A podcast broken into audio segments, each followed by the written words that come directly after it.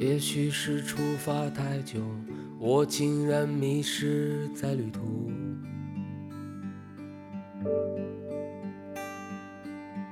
我最亲爱的朋友，你让我再一次醒来。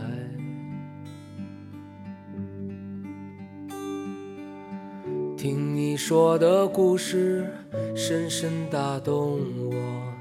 来自这个世界，来自我们真实的生活。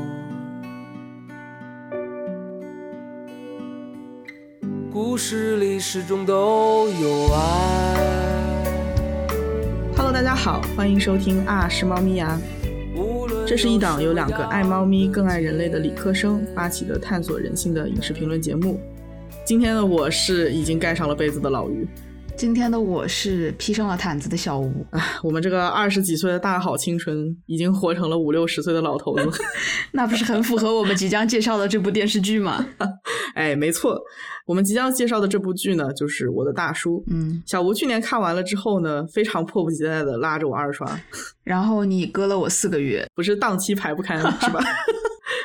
不过就是怎么说，在上周也是看完了，嗯，总算是看完了。对，众所周知呢，我们的节目风格一向是非常的严谨理性的，嗯啊，但是今天这一期会和以往的节目形式略有不同。对，没错，今天是一期感性战胜理性的节目啊。这一次我们不聊人物，然后也不去很深度的解读剧情，只是想分享一下看完了《我的大叔》之后内心感受到的那种强烈的触动。嗯。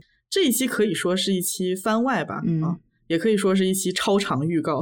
我们不会涉及任何的剧透，所以大家可以放心的听。因为我的大书中的主题呀，呃，剧情发展和人物关系都非常值得深度剖析，所以我们将会在之后的两到三期节目中来具体聊。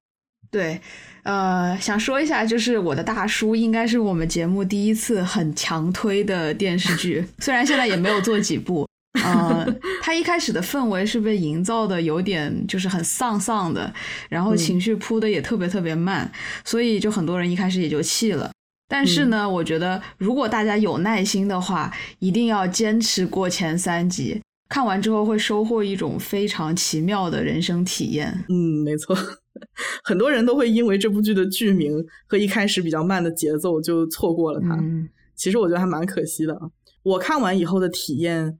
就像是我自己经历了一段漫长的苦难，但是在最后得到了释怀。嗯，它不是那种一丧到底的难受，它是会让人最后感到希望，然后心中也会升起一种感激之情的。嗯，对对对。那这里还是先无剧透的简短的介绍一下吧。嗯，呃，有人说我的大叔是中年版的《请回答一九八八》，因为他们都涉及到了家庭、社区和婚姻生活。啊，他们也都很细腻的描绘了人与人之间这种相互扶持、治愈和共同成长的故事。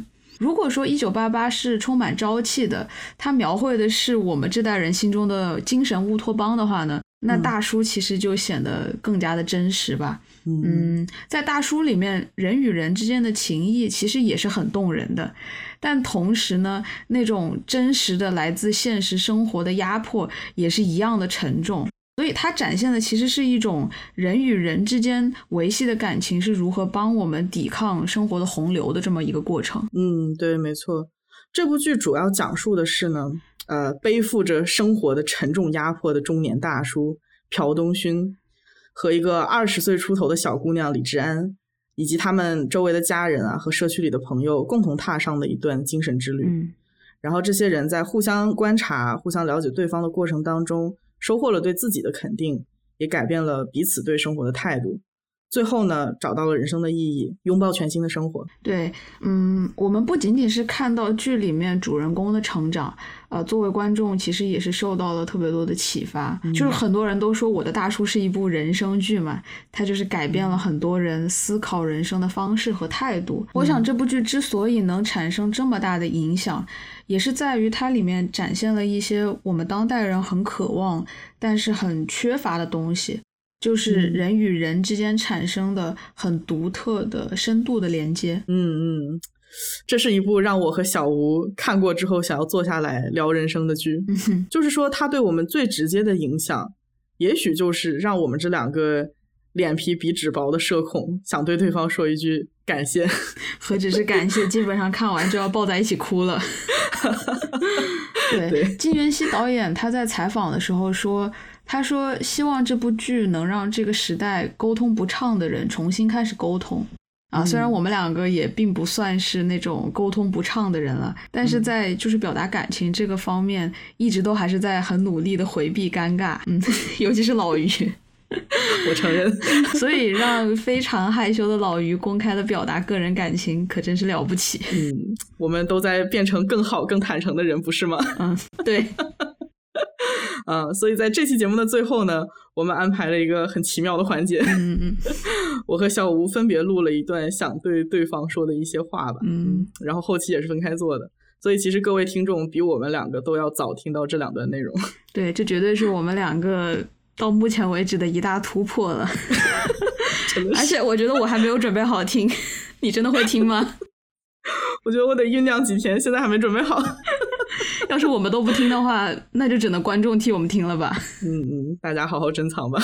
大家大家在留言告诉我们你们的听感如何。对，不过确实，我觉得这部剧对我最大的改变，应该就是让我能够对周围的朋友，嗯，不不只是小吴你，嗯，还有就是常常被我忽视的家庭关系啊，产生一种感恩之情。嗯，感觉于妈此时基本上就要暂停的落泪一会儿了。于爸就不值得落泪吗？爸妈都值得。就主要就是我之前是一直觉得自己啊，我猛着头往前冲，然后把身后那些给我提供爱和关怀的人啊，视作一种理所当然吧。嗯，就是明明自己最不知所措、最迷茫的时候，总是依赖这些人，但是从来没有好好说出过一句谢谢你们这样。天哪，好大的成长，好尴尬，好想哭。好了，所以两位主播在这里。呃，也是突破自我吧，嗯，做出了一些这样的尝试，也想邀请听众朋友们，如果你在听完节目，或者是听了我们的这个案例，去看了这部剧之后，心里有了感谢的人呢，一定要告诉对方。那书写感恩信呢，其实是美国心理学家马丁·塞里格曼在他的积极心理学的课堂上鼓励学生们做的一项活动了。嗯，它不仅仅是一封简简单单的信。它代表的是你与他人的关系中收获到的意义和快乐。你通过这封信去回忆你们之前一起度过的一些难忘的时光啊，然后你们曾经或者是你们现在一起共享的目标和梦想。对对，没错，我们每个人肯定都有过因为受到他人的感谢而产生的那种喜悦和力量。嗯，然后相反呢，你永远都不知道你说的一句感谢会给另外一个人带来多大的力量。对，在我身上也是这个样子。嗯，我有几次收到别人对我的感谢，告诉我带给他们人生的一些积极的影响的时候，心中都还是会有一阵暖意啊。嗯，因为其实我做的事情真的特别特别的小，然后或者是说了一两句话，我自己都不太记得我到底说了什么。嗯，但是人家事后告诉我，哦，我记起来你说过那么一句话，对我产生了那么好的影响，就是会让我觉得。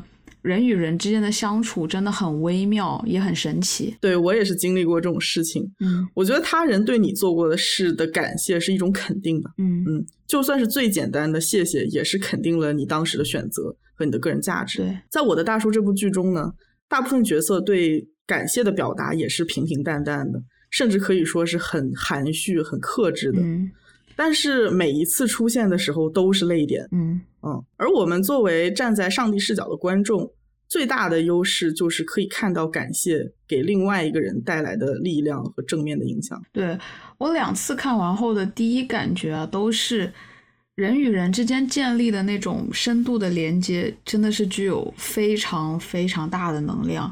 无论是男女之间的爱情、亲人之间的关爱、朋友之间的友爱，或者说是呃这种社区之间的扶持和情谊啊。嗯。我觉得它都能够支撑着一个人度过最艰难的时光，嗯，就是在你的人生已经感觉无解的时候，还能给你继续往前走的力量，重拾对生活的希望。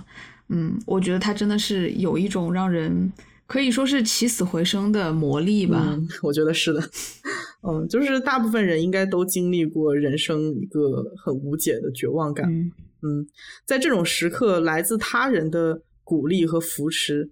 就像是你说的，会给绝境中的我们带来决定性的力量。但是呢，只有他人的引领还是不足以让自己走出困境。嗯，在我看完我大叔之后，我最直接、最深刻的感受就是，他们每一个人都好勇敢。嗯，就是他们最后都能把从他人身上汲取的力量转化成自身的力量，也因此拥有了承认过去的失败、直面真实的自我、走出困境的这种勇气。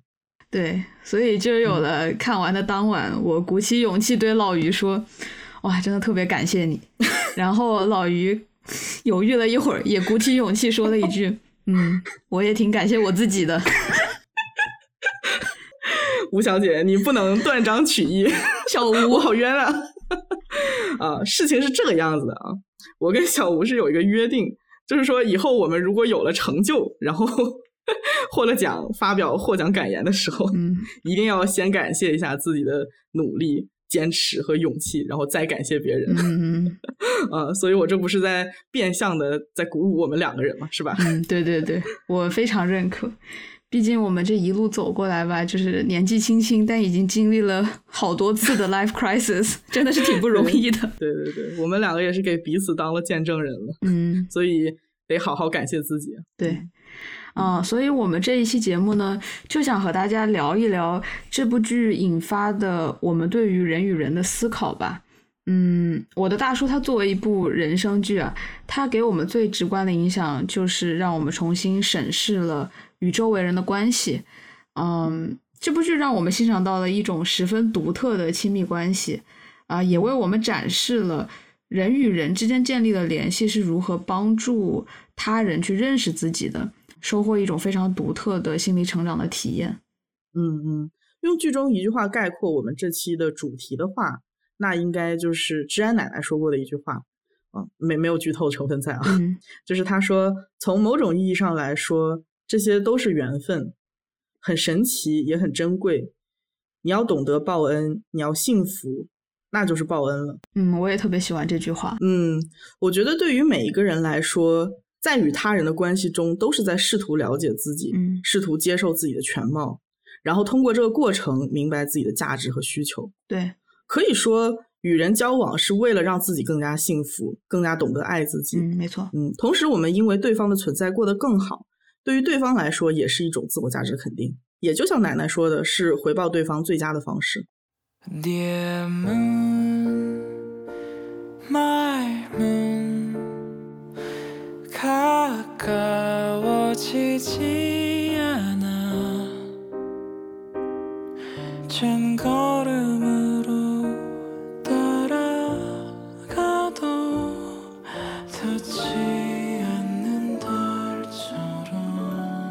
在我的大叔这部剧里，最引人争论的点就是东勋和治安之间的关系，到底该如何去定义它？究竟是否存在爱情？关于这个问题呢，导演并没有给出明确的答案，但是在后续的节目中，我们会对东勋在剧中的情感发展给出我们的解读。嗯，我觉得是不是爱情这个问题本身就暗示着对爱情的一个很两极化的看法，就好像爱情它要么是存在的，要么是不存在的。但是实际上，人与人的感情其实是存在在一个光谱上的嘛。它是很多种不同情感的杂糅，就算是爱情里面，它也是包含着友情和亲情的。所以本质上每一种关系都是独特的。嗯嗯，我的大叔的导演金元熙对这段关系的描述是：这是两三个人遇到彼此，成为互相之间珍贵存在的故事，是人与人之间关系情感的故事。希望这种崭新的关系能够不被遗忘。我觉得我们作为观众，最重要的是去欣赏他们之间复杂独特的感情，而不是去讨论它到底是不是爱情。对，复杂的亲密关系可以让我们看到人性之美。嗯，呃，在一段关系里呢，由于两个人都非常独特的经历，这段关系也是很私人的。嗯，但正如荣格他所说的，最私人化的也是最普遍的。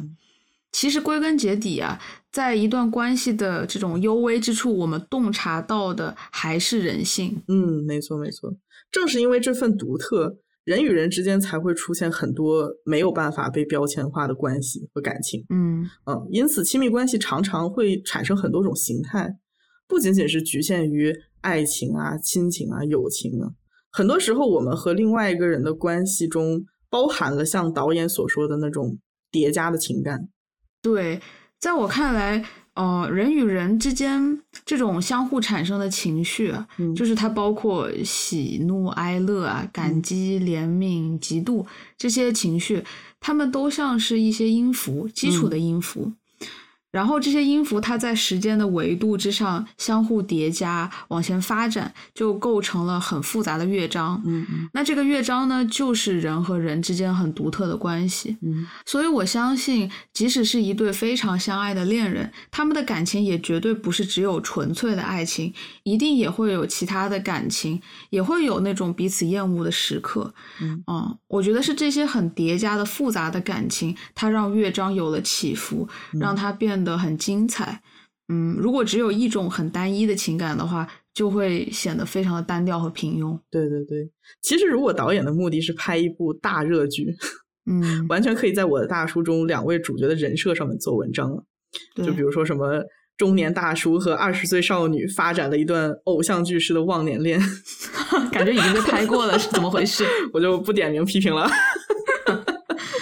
但是大叔的优秀之处就是在于。他通过还原人际关系中叠加的情感，表现了一种非常真实的，却也是以前没有看到过的人物关系。嗯，对，好的作品应该是可以一直拓宽这种人与人之间关系的表现形式的。嗯嗯，就比如说日本导演市之愈合，虽然说他这么长时间来一直都在拍摄以家庭为题材的电影啊，嗯，但是他每一次都在尝试拓宽对家这个概念的定义。嗯。就比如说，当我们在看电影《小偷家族》的时候，哦，我们是不会在意里面那些因为一些机缘巧合的原因而以家人的方式生活在一起的人们，他们组成的那个到底是不是真正的社会意义上的家？嗯，我们欣赏的还是最本真的人与人之间相互扶持、关照啊陪伴中产生的动人情感。嗯，没错。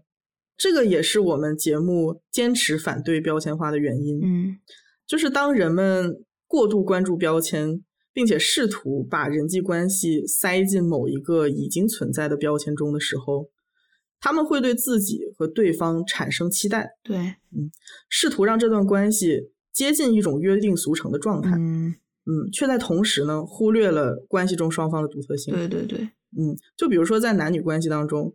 男方一定要无条件的让着女方啊，或者说 出去吃饭的时候一定要男方去付钱，这样被很多人视作一段幸福恋爱关系需要达到的状态。对，尤其是在现在这个消费主义盛行的时代，嗯，就是虽然我们看到了好像越来越多的对个性化的强调，嗯，但是人与人之间的关系就好像变得越来越同质化，嗯嗯，比如说我们表达爱情的方式。其实它是越来越统一的，嗯，浪漫呢似乎就是和玫瑰花、烛光晚餐、巧克力和一生只能定 定制一枚的钻戒画上了等号。在这里就不批斗某某某某那个什么 ring 了。我们真的吐槽了他好多次，就是觉得这个 marketing 做的是真的很好，但是，嗯，你仔细想想，又觉得它背后蕴含的东西其实是。挺可悲的，对，就是表达真心的方式，在这种流程化之下是很千篇一律的，让人很难看到真诚。对，嗯，本来应该是人的独特性定义了彼此之间的关系，而不是让标签来定义我们的交往方式。但现在看来是有一些本末倒置的。对对对，如果说我们忽略了亲密关系中的复杂性，也就意味着我们没有允许自己成为独特的人。嗯，而且当人们提到亲密关系，就简单的把它归类为爱情，然后又把爱情简单的理解为一系列规定好的表达方式的时候，我们其实应该感到警觉，因为这两者并不相等。而且本身爱情也是一个特别抽象的概念嘛，嗯，就是到目前为止对爱情的定义和相关的理论都有特别多种，嗯，它在不同的社会啊文化背景下，也都是有完全不同的意义和解读的。对对对。爱情之所以很难被定义，也是因为它太宽泛了。嗯，而两人的关系却是具体的，因为每对恋人都有着专属于两人的独特经历。对，所以我觉得大叔和治安之间的感情是很难用一个特定的词汇去描述的。嗯，我们能感觉到他们之间有很强烈的情感羁绊，也传递给彼此很多的能量。他有的时候就是很汹涌。但是又很模糊。嗯，就好像我们知道它存在在那里，却又不知道那到底是什么。嗯，我觉得没有能够形容它的词汇，也是说明了一个问题啊，就是说这种关系它没有广泛到需要造一个词来形容它。对，一方面是因为与他人建立深度连接本身就非常的困难。嗯，它需要双方对彼此全面的理解和接纳。哎，对，有的时候甚至需要两个人去克服性别。年龄、社会地位这种重重阻碍，其实任何两个人他能产生一种深度的连接，就已经是很罕见的事情了。嗯，但是如果我们一定要把这两个人都规范在一个特定的范围，比如说一定要差不多的年龄，或者是相同的性别和种族的话，那就会让这样的关系变得更难发生。嗯，没错没错。还有一点就是因为复杂微妙的关系很难被察觉、被定义，人们对他的关注度也就很低。嗯，就是没有经历过的人，可能根本就不知道一个人居然可以跟另外一个人产生这样的连接。对对，而且除了对有一些特定的关系，我们找不到准确的词描绘以外呢，嗯，就算是同一种词汇，它描述的关系，其实本质也是在随着时间的更迭在一直变化的。就拿婚姻做例子吧，嗯，约翰霍普金斯大学的社会学教授 Andrew Cherling 他就提出。在历史上，人们的婚姻其实是经历了三个阶段。嗯，从美国建国到一八五零年左右，他称之为是制度化婚姻的时代。嗯，那那个时候，人们对婚姻的需求还是停留在一种很基础的层面。嗯，就是两个人是为了共同生产啊，衣食无忧。有稳定的住所和抚育后代在一起生活的，嗯，那之后从一八五零年到一九六五年呢，是有伴婚姻时代。这个时候，美国正在经历城镇化，随着经济的发展啊，制度的稳定。人们就开始寻找一种以爱和陪伴为主要目的的婚姻，嗯啊，在这样的婚姻里面呢，他们也更注重双方对亲密感呢和性的需求，嗯，那最后一个阶段就是一九六五年到现在的被称之为是。自我表现式的婚姻，嗯嗯啊，在这样的关系中，人们更注重的是自我表达，那他们就把婚姻当成了一个实现个人价值的方式，嗯，所以说和最初的状态比起来呢，婚姻不仅仅是呃带来更好生活方式的一个途径，它更是帮我们成为了更好的人。嗯，对对对，社会心理学家 Ellie Finkel 也是观察到了这个现象嘛，嗯，他在他二零一五年的一个研究中提出了。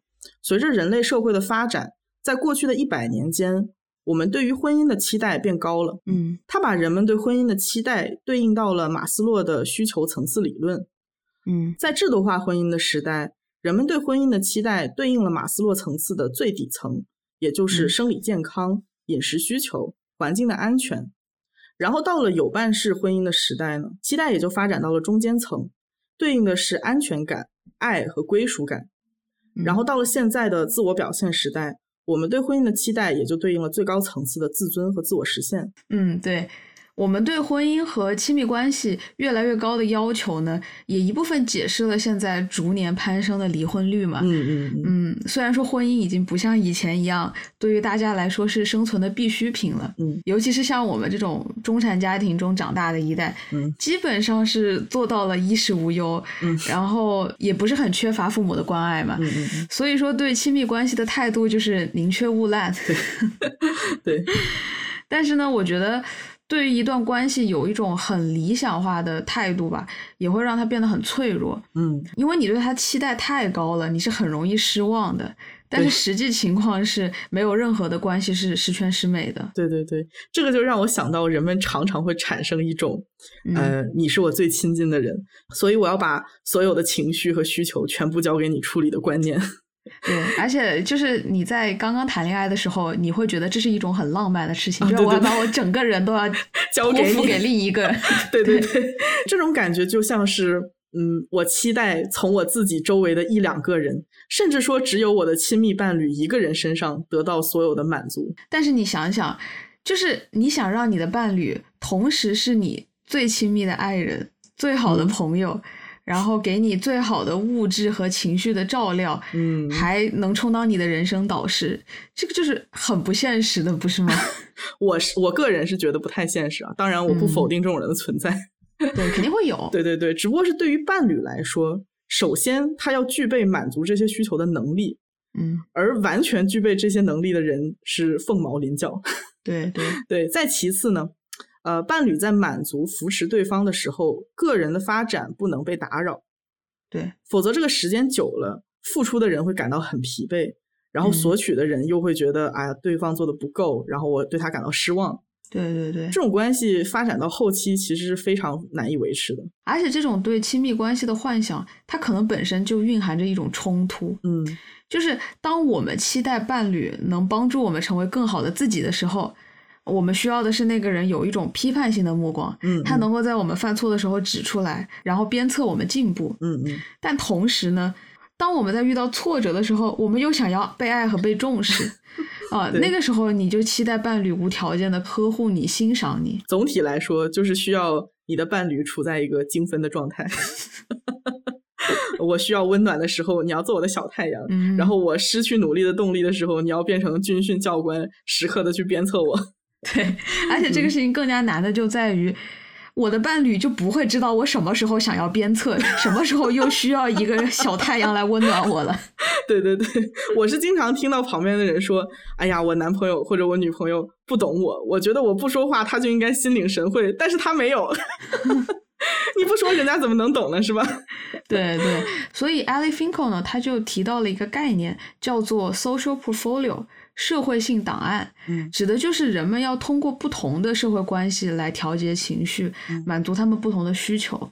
嗯，他的研究就表明，当你的这个档案越多元化，当你可以依赖的人越多的时候，人们的生活质量是越高的。嗯嗯，所以说，我觉得我们应该做的，其实是应该把自己放在更加宽广的社会网里，嗯，然后尝试与各种各样的人建立连接，互相做彼此的支撑。对这个让我想到我们之前看到的网上很多人对我的大叔两个主人公的关系延展开的一些讨论，嗯，其中有一个就是，如果他是一生中最懂我的人，那么为什么不结婚？对对这个问题，它其实是带着一个前提条件的，就是精神伴侣和结婚对象必须得是一个人。就是为什么他们必须得是同一个人呢？对吧？以及。为什么你要和最懂你的那个人踏入婚姻呢？对 对对，嗯，而且如果我们把这个问题啊五十年前问的话，嗯嗯，那答案就是完全不一样了，因为那个时候人们对婚姻的期待也是不一样的嘛。那这些年呢，我们对婚姻的期待发生变化了，就越来越轻易的把精神伴侣和生活伴侣画上等号了。嗯嗯。可是这不代表这种期待在以后不会发生变化，嗯，所以我是觉得，如果两个人对当下的关系都感觉到舒适的话，为什么一定要在强加给这段关系中更多不切实际的期待呢？嗯，我个人还是蛮期待能够活到大众对人际关系多样化的接受程度提高的那一天。嗯，说到底呢，我们需要提高的是对人际关系天然的独特的状态的尊重。这个也是需要对当事人需求和感受的理解。嗯，尊重彼此也不是代表完全没有妥协了。嗯，哦，这个中间其实也会有很多磨合啊和相互改变的过程。嗯嗯。但是在一段好的关系里，尤其是在长期来看，嗯，彼此都还是应该是舒适的，都能够给对方带来一些积极的人生影响。嗯嗯。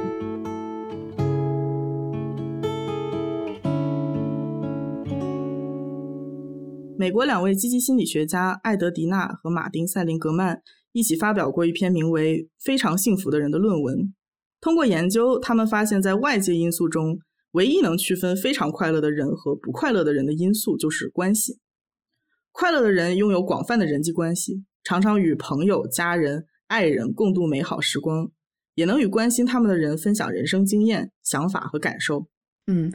与他人产生连接，尤其是深层的连接，应该是我们生而为人能够经历的最美好的事情。嗯，我知道你是在说遇见我，对吧？天哪，你是多有安全感才能说出这样的话？唉，有一说一，遇见对方可能是我们俩平淡的人生中发生过的最 dramatic 的事情。嗯，此话不假。对我和小吴在这几年。在建立深度连接的过程当中啊，也是亲身的体会到了亲密关系给我们各自带来的积极影响。嗯，所以说我们对于治安和东勋之间建立的这种特殊的亲密联系还是很有共鸣的。嗯，对。东勋和治安在遇见彼此之后，都达到了一种安宁的状态。嗯，在这里我们也是从自己的经验出发，结合一些积极心理学的研究，来跟大家分享一下亲密关系到底是怎么帮助人们达到这种安宁的状态，成为更好的人。说的好像我们已经抵达了安宁的状态很久，年纪很大了一样。不是七老八十了吗？已经。好吧，其实我们也才刚刚开始一条相当漫长的人生探索之路。嗯嗯。但是在这条路上呢，确实会因为对方的存在而感到安心一些。嗯啊，然后这次看完我的大叔之后呢，我们也是有了一个契机去回顾这一路上遇见彼此之后的成长吧。哎呀，认识小吴之后，这两年的自我成长真是突飞猛进呢。于妈表示非常的欣慰，是吧？没错，没错。嗯，对于我来说呢，最大的改变就是能够在一个人面前逐渐卸掉防备和伪装。嗯。我觉得每个人应该都不想活在一种不可信的关系里面，嗯嗯，也就是在你和另一个人相处的时候，认为真实的自己是不能够被接受的，嗯，所以要去隐藏它，刻意的去迎合别人的期待。对，尤其是现在人们为了生活啊，必须要去遵守别人定下的社会规范，嗯，所以我们常常在不同的群体中戴着不同的面具，对，就是就连我这种自诩自由之人，也是逃不掉在社交中变成表演型人格。所以说，一段真正的亲密关系是非常难能可贵的。对，在这个里面，我们不需要展开以维持生活为目的的社交行为，嗯，只是要做自己就好了。对，但是卸下防备啊，他一开始其实不是那么轻松，嗯嗯，甚至还是非常的痛苦的。对对对，嗯，因为亲密关系它总是伴随着自我暴露的嘛。嗯。嗯，或者说，如果两个人不发生这种相互的自我暴露，他们是没有办法建立真正的亲密纽带的。嗯嗯嗯。但是作为人来说，其实大家都是很害怕自我暴露的。对对。尤其是害怕那种与生俱来的负面情绪被他人发现，啊，就比如说这种尴尬呀，呃，贪婪啊，嫉妒、卑鄙、撒谎的时刻，或者是焦虑。对对对。可以说，每一个敢为建立亲密关系努力的人都非常的勇敢，嗯，因为关系每往前推进一步，都是一次展示自我的尝试，同时它也是对对方是否能接受真实的自我的一个测试，嗯，而他人是否能够接受袒露方是不可控的，嗯，这种未知本身就会带来恐惧，就是如果之后对方选择不接受。那么，这个将会成为一个对真实的自我巨大的伤害。可能我就只能自己哭了吧。对，就是它其实是无法避免的。嗯，而且真正的自我暴露以后，如果对方还不能接受自己的缺点呢，那会带来一种非常深的伤害。嗯，但是这也是我们建立这种 self resilience 韧性啊，或者是恢复力的必经之路吧。对，就是虽然每次被伤害之后，嘴上都会说着“哎呀，我再也不向别人袒露我自己了，我不想再受到伤害了”，但是下一次遇到同样有希望发展深度关系的人的时候，还是会去试探。你说的好像你被伤害了很多次一样，倒倒也没有，倒也没有。我觉得我们两个还是蛮幸运的人，就是对对对，长这么大没碰到什么坏人。嗯嗯。不过就像你刚才说的，我觉得。就算是真正的被拒绝过、被伤害过之后，人们还是会期待去想要袒露自己，找到这种连接，是因为我们都还是真正的渴望那种轻松的、真实的生而为人活着的方式吧。嗯，就像人他对美是有一种天然的向往，那不可能因为你看过一两次丑陋的事物，下一次遇到美好的事物的时候就不会想要天然的接近它。嗯嗯嗯，就是可以说我们对袒露自我还是有一些天然的需求的。对对，而且亲密关系可以帮助我们克服自我暴露带来的恐惧嘛。嗯嗯。虽然它是一个非常非常缓慢的过程。对。那首先两个人呢，就是要熟悉彼此，然后建立一种相互的信任。啊，在这一点上，我觉得找到一个能让你愿意相信的人还是特别重要的。对对。嗯，就是举个例子啊，我觉得他就像我和朋友换外汇。然后呢？假设中间没有第三方或者是这个中间商的话，嗯，那两个人交易总有一个要先把钱打给对方，嗯啊，但是你打给对方了之后呢，你又会觉得，哎呀，完了，他要是卷你的钱跑了怎么办？那这就是一个风险嘛，对吧？对对，嗯对，所以我觉得交易的前提肯定是信任对方。嗯，我一般就是那个先打钱的。我对我的朋友们有种迷之信任。我好像每次也是先打钱的，所以我们俩到底谁先打钱的？呃，所以我们俩关系的开始就是互相打钱，是吧？不对不对，具体过程应该是这个样子的，就是一开始先打个一两百刀，反正丢了也不是很可惜。对，但是到了后面就手笔慢慢的变大了。然后就是在做李智雅那期的时候，小吴就是掐着我的脖子说：“啊，老于，你快把钱交出来。” 对，到了最后就发展到了直接找对方要求打钱，真的是越来越有安全感了。对，而且是从去年的下半年开始，我们俩基本上就是冒着倾家荡产的风险在给对方打钱。我的天呐，别提了。好了好了，我们收一下啊。当然，我们在这里强调的还是这个过程的逐渐性。嗯。自我袒露固然是非常重要的，但是在安全感还没有建立起来的时候，还是要有所保留。嗯，这样就算自己受了伤，也不会是致命伤嘛。对于接受方来说也是一样的，一下子接收太多的信息会很难消化，然后不接受的可能性也会随之提高嘛。对对。就是慢慢熟悉对方、建立信任的这个过程中啊，我们也会发现，其实对方跟我们都是差不多的人。就是你也别装了，我们之前感到很羞耻的点，也不是那么的难以被接受。对对对，就是在对方眼中，我们都不是自己眼中的那个烂人。嗯，就比如说今天早上，我因为一件很小的事情已经被老于 diss 过我的 baby 了。然而这已经没什么大不了了，对我的脸皮已经厚到 已经可以无视他了。基本上就是每天会发生的事情。对，老于张开双手 embrace 你的小 baby，谢谢您。对我觉得我站在客观的角度上来看，你所产生的这种所谓的 baby 情绪啊。如果换成是我去面对同样的情况，也会产生同样的反应吧。嗯，所以说对我来说，这些都是很正常的。所以说，如果我们能够容忍对方的瑕疵的话，就也可以想象，当我们犯了同样的错误，暴露了相似的弱点的时候，对方也会包容的。对对对，除了刚才说的对自己的弱点和错误的暴露，在亲密关系中，人们还可以袒露脆弱。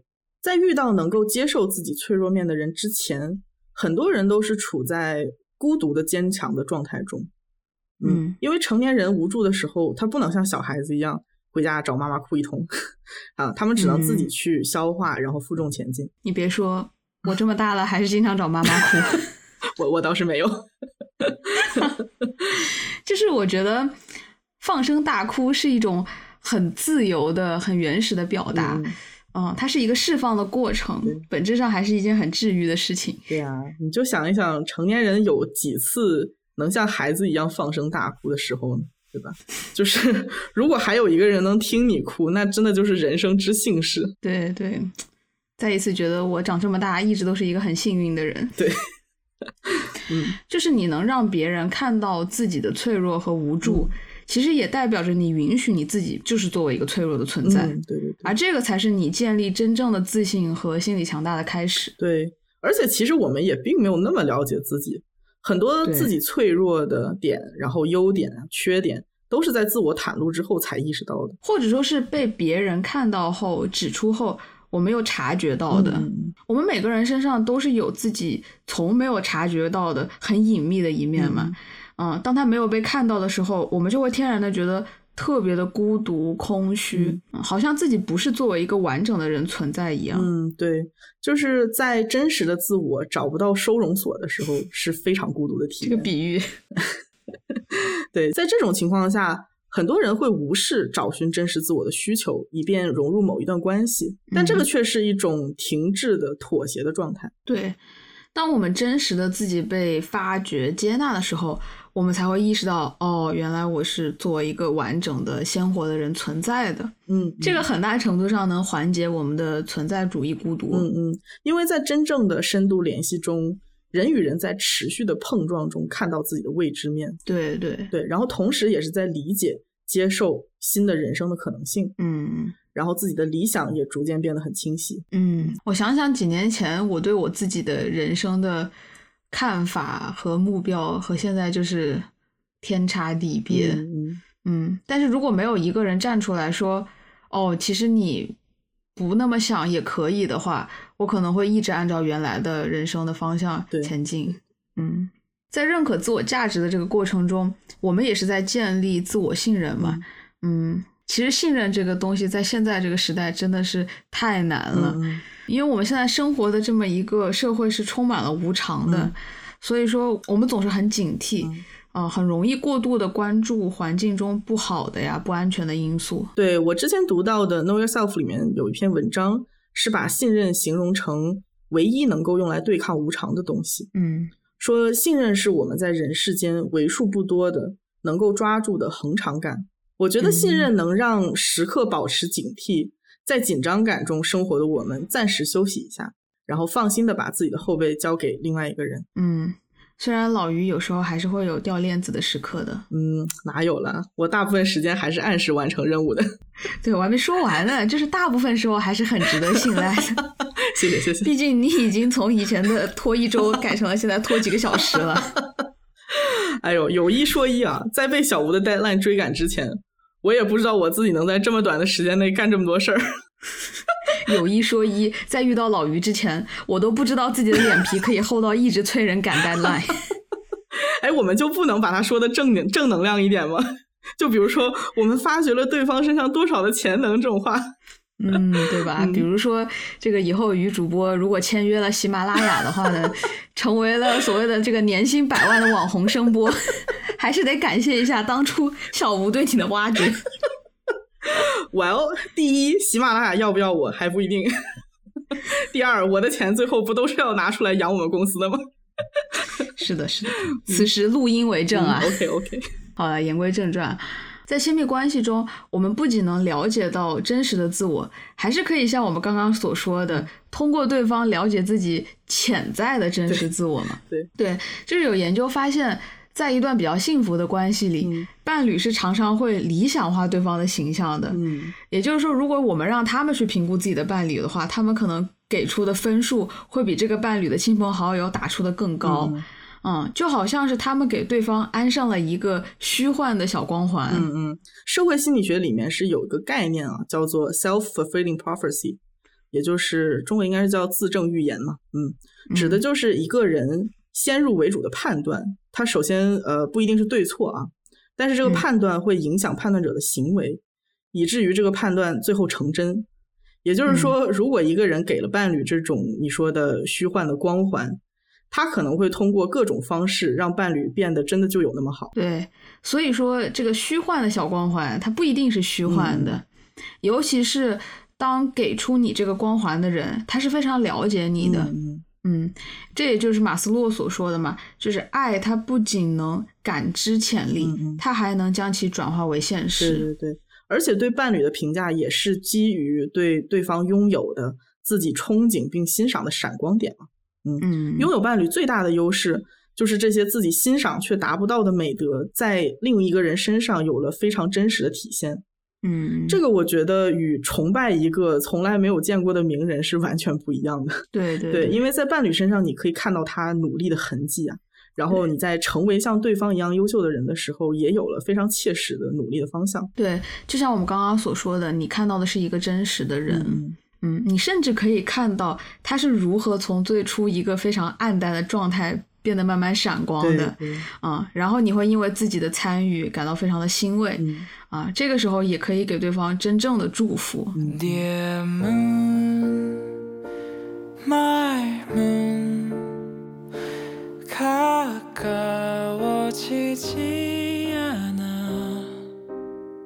虽然我们今天说了这么多亲密关系给人带来的力量，但是并不代表每一个人都能够遇到这样的人。能够产生这样的羁绊是有前提条件的。首先呢，双方要有着相似的价值观，因此遇到有潜力的人已经是一件难事。然后其次，能够通过测试接受你的全部的人又是少之又少。对，幸福 （happiness） 它这个词的词根是 hap，啊，它就有运气啊、机会、偶然的意思。嗯嗯，所以说能遇到一个与自己能产生连接。啊，让自己感受到被理解和幸福的人是需要很大的机缘的。嗯嗯，当然，我们这里并不是说没有遇到的人就是不幸的。对，我们在遇到彼此之前，独自前进的时候，也并没有觉得有什么特别的不妥的。嗯嗯，所以也没有必要觉得呃，没有遇到这个人就是我人生的一个憾事，然后把它当成是人生中必须要完成的任务。我觉得就是一切随缘就好，嗯。随缘的时候，他可能就出现了。只要保持自己是一个比较打开的状态，嗯嗯。但是你刚刚说遇遇到彼此之前没有什么不妥，可能是你不妥吧？其实我还是 度过了相当漫长的一段就是很迷茫的青春期。嗯，其实回头看的话，这几年最大的改变，可能就是通过另一个人学会了自爱。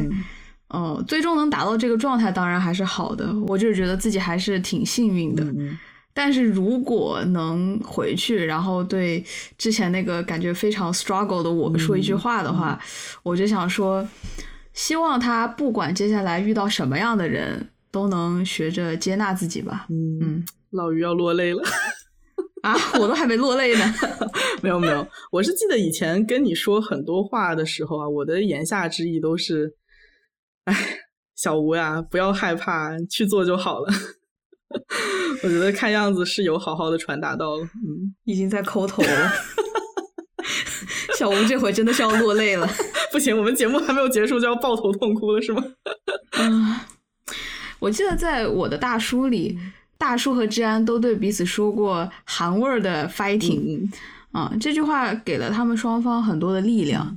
在 Netflix 那个版本里面呢，它被英文翻译为了 “hang in there”，也就是坚持住、撑住的意思。我觉得这个翻译的言下之意就是坚持下去，不放弃，它总会有好事情发生。嗯，所以说每一个孤独的人吧，如果你还没有遇到能与自己产生连接的人，也一定不要放弃希望，就是怀着开放的心态去接纳。出现在你生命中的新的人啊，保持和他们的沟通和对别人的好奇心就可以了。对，多接纳新的人，也就是在提高遇到那个人的几率嘛，对吧？嗯，我的大叔中除了这句韩味 fighting 以外啊，两个人还对对方说过一句“一定要幸福啊”这句话。我觉得对于两个人来说，还有什么能比看到对方过得幸福更加温暖的回馈了呢？嗯，即便以后再也见不到面。想到对方曾经给自己带来的力量，还是依然很温暖的。嗯，对，大叔和治安之间的关系是崭新的，老于和小吴之间的关系也是独一无二的。其实任何两个人之间的关系都是独特的。嗯嗯，我们要传递的也就是这个意思，不用去标签化它，不用把它和任何已有的形式画上等号，因为每个人都是不一样的。嗯。在看我的大叔里人与人的故事的时候呢，我们是被他们的情谊打动，是被人与人之间的关系所蕴含的巨大能量震撼，嗯，所以也有了这么一次机会吧，去回顾我们之间的关系，让我们更加珍惜彼此之间难能可贵的缘分。所以最后，我们就按照约定。对彼此和听众说一下大叔里面那两句我们认为最动人的台词吧。嗯，fighting，我们都要幸福呀。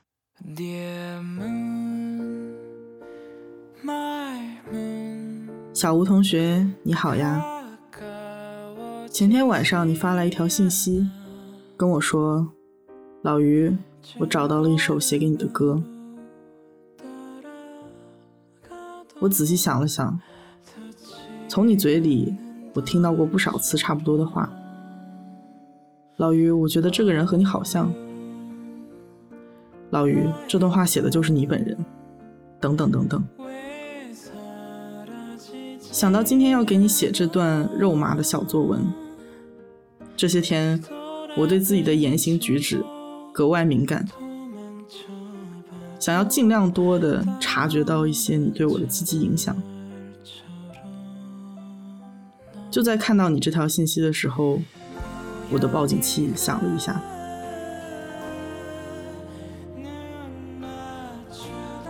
我的思想革命应该来的比你早很多，因此很长一段时间，我都不是一个能够肆无忌惮开心的小青年。我觉得自己为了坚守某些不清不楚的东西，变得又孤独又浪漫。以前我在读小波同志《沉默的大多数》的时候，我意识到了自己不开心的源头。当我为每一个生活和思想一样单调、机械、完全拒绝新奇的人而感到怜悯的时候，我自己却没有能够冲破现状的能力和果敢。我唯一擅长的事情就是维持优等生的身份，做一个可爱的人，让大家都喜欢我。我把心里的自己送进了一座荒岛。我为这座岛画过很多图纸，但是理想总是很完美，以至于我害怕把它造成歪七扭八的样子，所以最后总是以要学习、要忙其他事情为借口拖延施工。结果我的成绩越来越好，但是我的岛上却连个帐篷都没有。当时觉得这样的自己。应该比每一个单调机械的人更可怜、更可悲吧。我一个人在尘土里坐着，看到太阳出来，感觉好像还有希望。到了天黑，好像自己也跟着死去了。其实我已经开始考虑要不要就此放弃，离开这个地方了。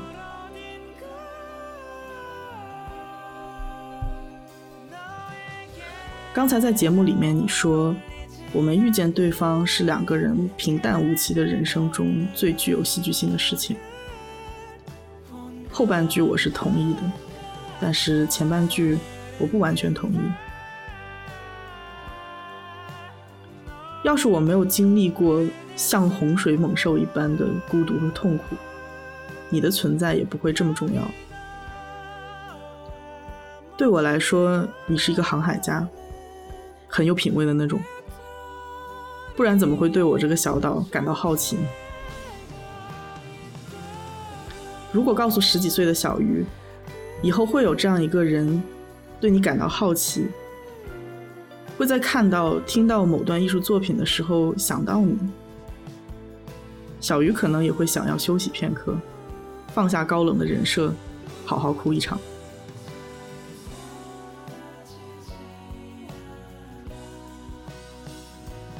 你看起来跟我很像，也是一个人死守着一条船，一副不知道要去哪儿，但是就是不想弃船的丧气样。所以最开始两个人都很破碎，但是后来你的船找到了停泊之处，我的小岛也有了与外界沟通的方式。你通过几年的时间告诉我，你这座岛有价值。值得好好下功夫去开拓。更神奇的是，你把我这样一个每天只知道悲秋伤春、满身尘土的空想家拉起来干活，在成为实干家的路上越走越远。所以，他现在也不只是我的岛，是两个人的岛，船也是两个人的船。为了养活岛上的小猫咪，我们都有努力在建设。但是，无论以后这座岛发展成什么样子，我都想要让你知道，你曾经为它停下，对我来说是很重要的事情。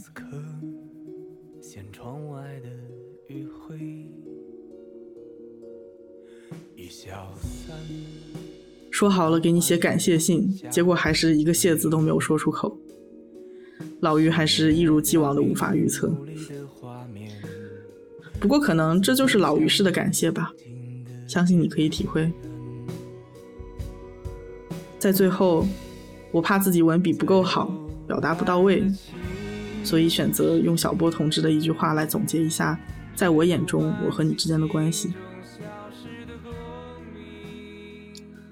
我的勇气和你的勇气加起来，对付这个世界总足够了吧？要无忧无虑的去抒情。去歌舞狂欢，去向世界发出我们的声音。我一个人是不敢的，我怕人家说我疯。有了你，我就敢。只要有你一个，就不孤单。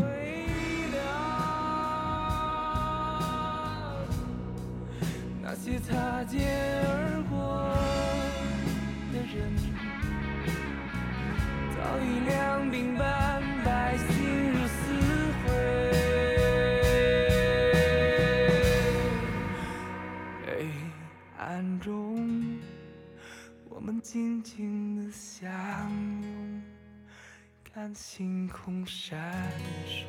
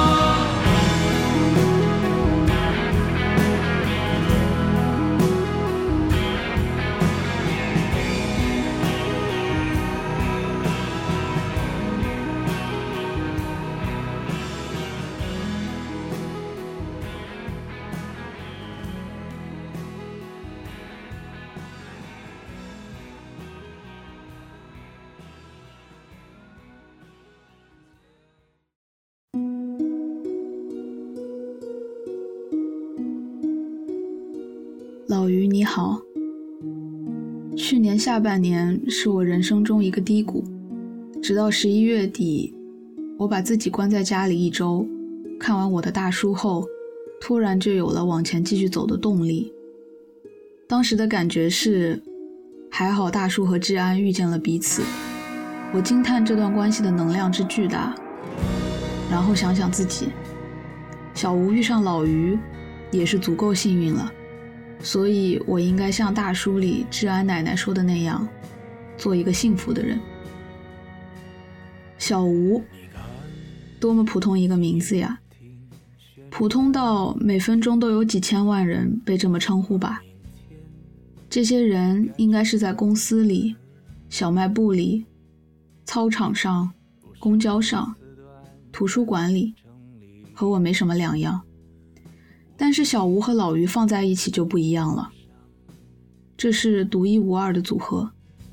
你让我觉得我可以不一样。那你在我眼里是什么样的呢？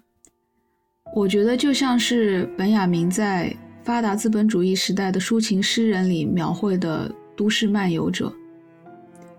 他们是欧洲工业革命后都市里最独特的一类人。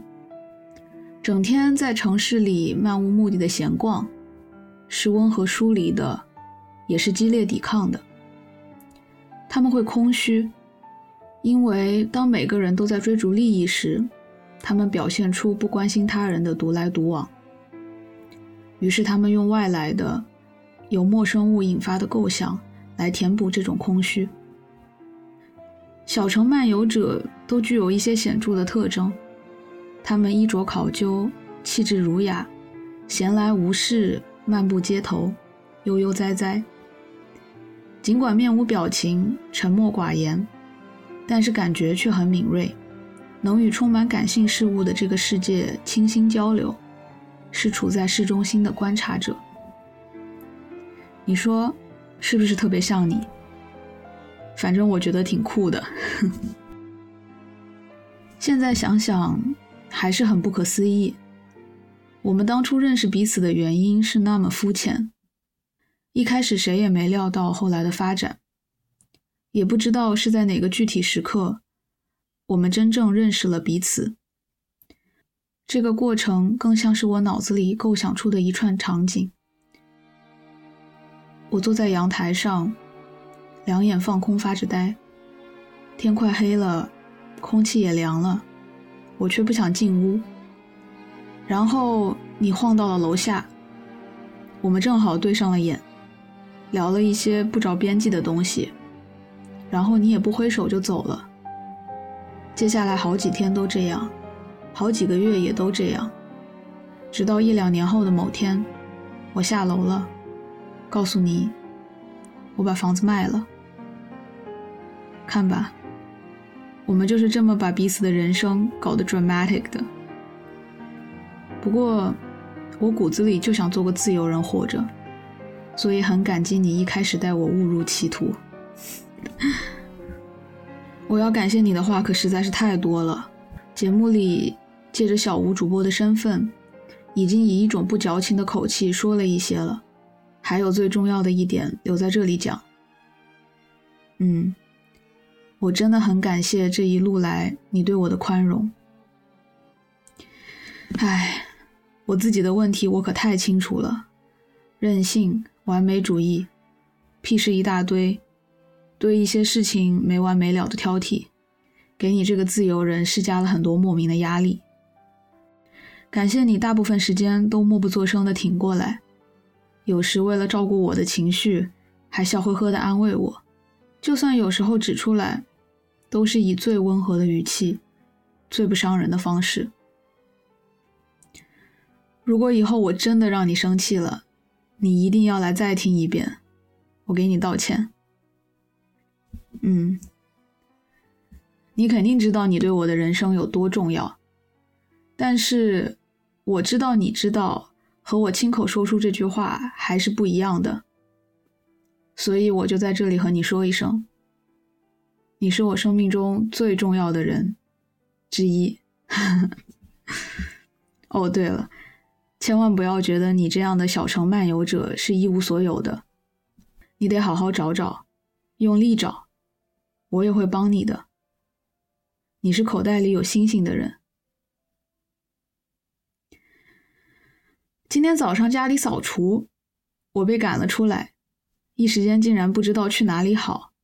现在正坐在星巴克外的长凳上，给这拖拖拉拉写了三天的信收尾。这几天一直单曲循环的，都是上次和你分享的那首声音玩具的《你的城市》。这感觉很奇怪。我坐在象征着美国文化的星巴克旁，听着我最喜欢的那句歌词。直到某一天，我足够坚强，直面现实如剃刀般锋利，却再也不能破碎我的心。直到某一天，无论什么来临，再也不会轻言放弃，不让你我之间注定是美国式的。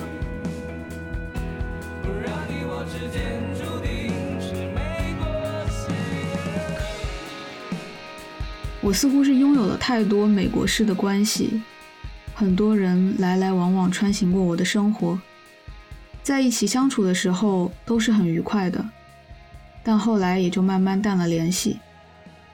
再见面还能在一起开开心心，可是大不如从前了。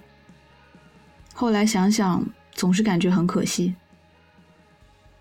我也因为各种各样的原因，错过了一些曾经以为会一直重要的人。也许是时间不对吧，也许是缘分还不够。可是这一次，老于和小吴不能是美国式的，也不是中国式的，它是 undefined，是 to be continued。